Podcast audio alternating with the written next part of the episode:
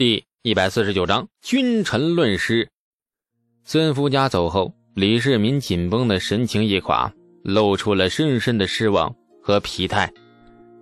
程前呐，你果然还是暗中下手了。此事是块试金石，很遗憾，李世民没有试出金子。东宫属官强抢民女而致被打，太子身为储君，不说维护正义。却暗中向维护正义的人下毒手，这样的人适合做下一代的国君吗？两代君臣治下的繁华盛世，若交到他手里，会是什么样子呀？李世民脑海里第一次冒出了这个问题。东宫，李承乾起得很早，孙颖达受过早课后已经是午时，李承乾仍在书案上书写孙颖达刚刚教过的内容。作为太子，李承乾目前来说还算是合格，没有太多荒淫无道的毛病，至少表面上没有。每日的课业从未耽误过。课业过后，李承乾还要去太极宫，李世民会挑出几本有代表性的奏书给他，让他试着处理国事。若处置的有偏颇，李世民会细心教导他，告诉他此事应该如何处理。这样处理的道理和原因何在？总之，李承乾的行程安排的满满的，每日非常繁忙。然而，如此繁忙的太子殿下，居然还能百忙之中抽空出去游猎，去强抢民女。由此可见，时间只留给那些有准备的人。李承乾写字那表情很认真，再加上俊俏的容貌，还有大唐储君的身份。那整幅画面足以令万千痴情少女发出尖叫，完美的画面，直到一名宦官进殿后才轰然崩塌。宦官禀报过后，李承乾的神色迅速阴沉下来。王直被人抢走了，窦福也被孙福家吓跑了。昨日事发后，李承乾布置的一内一外两步棋全然落空，李承乾的心情顿时变得很快。哎，据说昨日东市暗巷里那群人路数不清楚，不像是武将家的部曲。这程家的牛家呀，不会养这种手下，本事很高强，三两下就将王直抢走了，不知是什么来路。李承乾陷入沉思，不是程家，也不是牛家，长孙家更不可能了。舅父不会这么做，那会是谁呢？宦官试探性的问：“那会不会是火器局？火器局里面皆是文官和工匠，外面的金吾卫将士未得到将令，不得擅自出营。李素纵在火器局有威望，手下却断然没有这样的人才。”沉思了良久，李承乾悄然一勾：“估计的李素跟封地在太平村的东阳过从甚密，对吧？”这宦官两眼一亮，连连点头。李承乾笑得很开心，那就没错了，不错呀！天家皇族竟出了一个胳膊肘往外拐的好妹妹。人算不如天算，万事皆有因果。李素并不知道，他和东阳终究还是被李承乾给惦记上了，后果比贼惦记更严重。没有优待的大理寺监牢，远不如上次好待。窦福走后，李素在狱中闲极无聊，忽然决定问天买卦，以测吉凶。其实就是地上找一块平整的小石头，定好正反面，然后往上抛。抛了三次，李素发现结果不太妙，凶兆。于是李素疯了，真正的疯了。发疯的原因有很多，比如凶兆，对，比如牢里肮脏的卫生环境，两者一刺激，李素崩溃了。当大理寺狱卒慌忙地跑到监牢时，愕然发现李素披头散发、光着脚在牢内走来走去，时而对着仅有的一扇小窗悲怆长叹，颇具三闾大夫忧国忧民、常吟离骚之神韵。十不杀一人，千里不留情。事了拂衣去，深藏功与名。不对，是身与名。谁能书阁下白首太玄经？一首侠客行念出来，李素连气都没有换，那憋得脸通红啊！哎呀，李郎君，你没事吧？你莫吓小人呐！狱卒脸色惨白，那，狱卒真的被吓到了。李素的身份不同于别的犯人，这位可是曾经被封过爵、任过义侠守关的人物。若是在狱里封了，上面一定会揪罪的。层层筛选下来，他这个小狱卒一定是背黑锅的不二人选。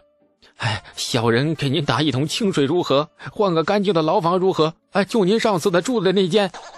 狱卒很痛快地提出条件：大江东去，浪淘尽，千古风流人物。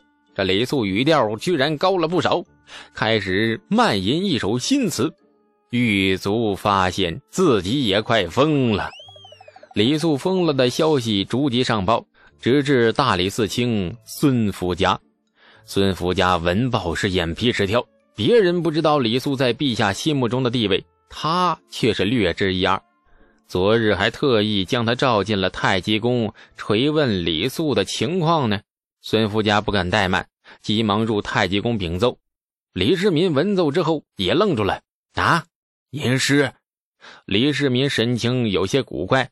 哎，是啊，陈文之李素疯了，急忙入狱巡视，看见李素披头散发，赤足而行，眼中有血丝，且举止怪异。他将监牢每餐给犯人喝的一碗清水倒在了自己囚衣上，说什么两次揭穿此衣，可见此衣与他有缘。既是有缘，不能不敬他一碗。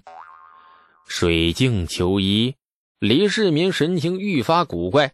是啊，其他还有诸如喃喃自语、时笑时悲、呃，粒米不进、滴水不饮等等。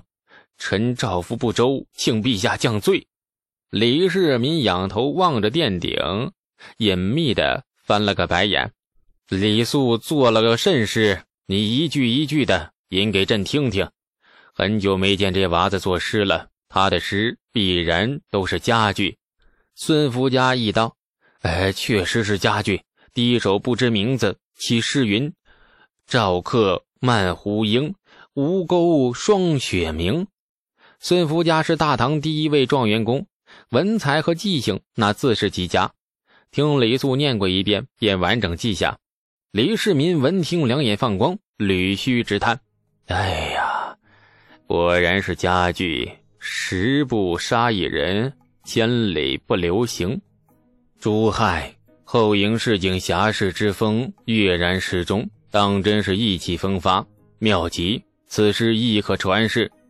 孙福家迟疑地说：“嗯，诗是好诗，然则少年不思报国，而慕爱侠客之流，目无国法，只求快意恩仇，利益未免。”李世民笑着摇头：“哎。”孙卿迂腐了。历朝历代皆有侠客现世，一因国有危难，二因君主昏庸，三因人间不平。朕的大唐若是吏治清明，民风淳朴，朝野兴荣，天下已无不平事，侠客自会敛其锋芒，免于世间。说到底，根子终究是朝堂君臣身上。朕相信大唐长此以往。作为侠士，终究会慢慢消失，或者为国所用。李世民一番话，圣君气度一览无遗。孙福家急忙称是。李素第二首诗，快快吟来。呃，第二首不是诗啊，不是诗。陛下，且听臣送来：大江东去，浪淘尽，千古风流人物。李世民听完，笑容渐渐敛起，露出了沉思之色。多情应笑我，早生华发，人生如梦，一尊还酹江月。好一首长短句呀！李世民喃喃念：“哎呀，这扭头看着孙福家，孙清如何看呢？”孙福家想了想，这首长短句前半是豪情万丈。后半意气消沉，李世民点了点头。第一首这侠客呀，亦是自白，他在告诉朕，无悔东市奏人之举。第二首探尽英雄，悲怜自己，他又在告诉朕，他已经厌倦了朝堂的倾轧，有求去之心。陛下，臣觉得李肃似乎在装疯。当然是装疯了，老李关几天就疯了。小娃子哪有如此经不得事？孙清，东市之案究竟如何？你与朕细说分明。事发之后，大理寺自然对此事有过详细的追查。当下，孙福家毫无保留的将当日事发前后始末详细道来。李世民听完后，久久不语，眉头蹙得紧紧的。良久，悠然叹道：“这件事，李素下手太狠，自是该罚。然而善不扬，恶不惩，终究还是受了委屈。”孙福家凛然不语，他清楚所谓善与恶是指什么。沉默了片刻，发疯是假，但意气消沉是真。诗是骗不了人的。好好一个少年郎，这辈子才开始，朕还要重用他，不能毁了他。孙清，把他放了吧，让他回去好好养息。东市一案就此了结。孙福家走后，李世民仍怔怔地站在殿内，不知道想些什么，许久不曾动过。非静止画面啊！随后，李世民转身走到了书案前，将李肃的两首诗亲笔抄下。看着自己满意的飞白体，李世民颔首一笑。当日，太极宫传出旨意，大理寺少卿窦福迁职外放，任昆州刺史司马。昆州位于剑南道，标准的蛮夷之地。刺史司马从五品闲职。从官衔显赫的那长安大理寺的正四品少卿，陡然外放，成为了从五品的司马。这道旨意基本上等于流放了。窦福迁职的消息在朝中并没有引起太大的波澜，一个四品官的迁调算不了什么大事。然而消息传到东宫，李承乾的脸色却白了一整天。朝臣不知窦福迁调的内幕，只以为那牵扯了某一个不合时宜的事。如今李世民千刚独断，也犯不着跟朝臣解释太多。但是李承乾却清楚的知道究竟，这道旨意是父亲对儿子的敲山震虎，是劝告，也是警告。没有当面训斥，也没有直接冲突。一位大理寺少卿被流放的任命，直接宣示了父亲的态度。对李承乾来说，这无异于一记耳光，响亮的耳光，比当面训斥更痛。感谢您的收听，去运用商店下载 Patreon 运用城市，在首页搜索海量有声书，或点击下方链接听更多小说等内容。